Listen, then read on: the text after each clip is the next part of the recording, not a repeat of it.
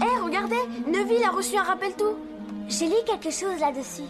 Quand la fumée devient rouge, ça signifie qu'on a oublié quelque chose. Ah oui, le problème c'est que j'arrive pas à me rappeler quoi.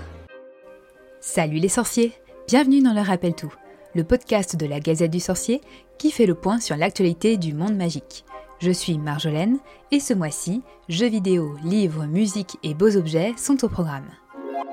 Alors que Hogwarts Legacy vient d'arriver sur PS4 et Xbox One, Warner Bros. a annoncé qu'un nouveau jeu vidéo était en développement chez Portkey Games, Quidditch Champions. L'absence du sport préféré des sorciers dans Hogwarts Legacy sera ainsi comblée par un jeu qui lui sera entièrement consacré.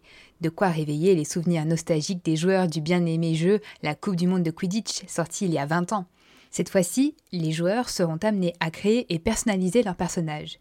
Il est présenté comme un jeu multijoueur compétitif, pouvant se jouer en solo ou en équipe, avec des amis ou d'autres personnes en ligne.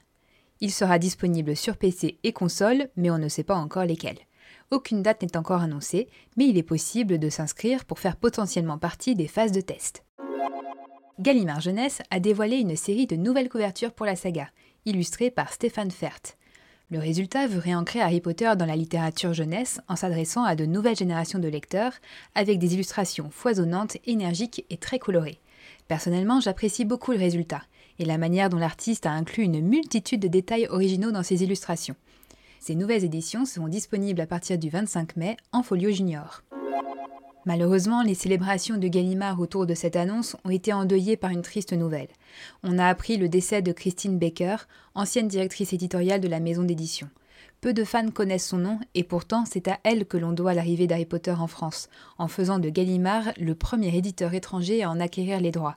Rendons ainsi hommage à celle qui s'est farouchement battue face aux doutes de ses collègues pour nous apporter le petit sorcier, et je vous invite à lire l'article qui lui est consacré sur la Gazette pour découvrir tout ce que nous lui devons. Vous avez adoré la musique de Hogwarts Legacy et voulez la mettre en fond de vos prochaines sessions de relecture à côté de votre platine? Le label Mondo va sortir la bande-son du jeu en format vinyle 3 disques. 34 titres au total seront présents sur cette compilation, disponible à partir du 28 juillet 2023 au prix de 64,99€. On finit avec l'entreprise de création de meubles et décorations d'intérieur française Fantastic Home qui dévoile sa collaboration avec Warner Bros pour une collection Harry Potter. Je vous préviens tout de suite, la plupart d'entre nous devront se contenter de regarder les jolies photos de ces objets qui sont hors de portée de la plupart des bourses.